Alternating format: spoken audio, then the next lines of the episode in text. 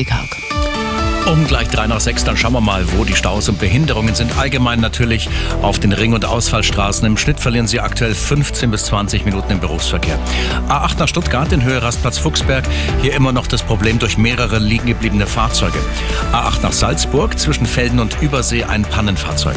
A9 nach Nürnberg ein Unfall zwischen Freudmanning Süd und Kreuz Nord. A92 nach Deggendorf Pannen-LKW in der Einfahrt Landshut-Essenbach.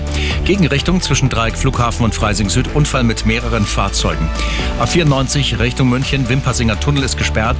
Auch da wurde die Höhenkontrolle ausgelöst. Ostumfahrung nach Nürnberg haben wir eine Baustelle bei der Ausfahrt Hohenbrunn-Putzbrunn. A99 die Westumfahrung nach Nürnberg, halbe Stunde länger zwischen Dreieck Südwest und Lochhausen im Stau.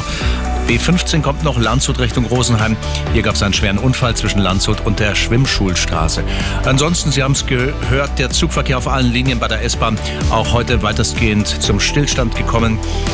S1, S2, S3, S8, die verkehren im 20-Minuten-Takt, aber nur in Teilbereichen. Gute Fahrt wünsche ich Ihnen. Der Verkehr mit den handgegossenen Pfannen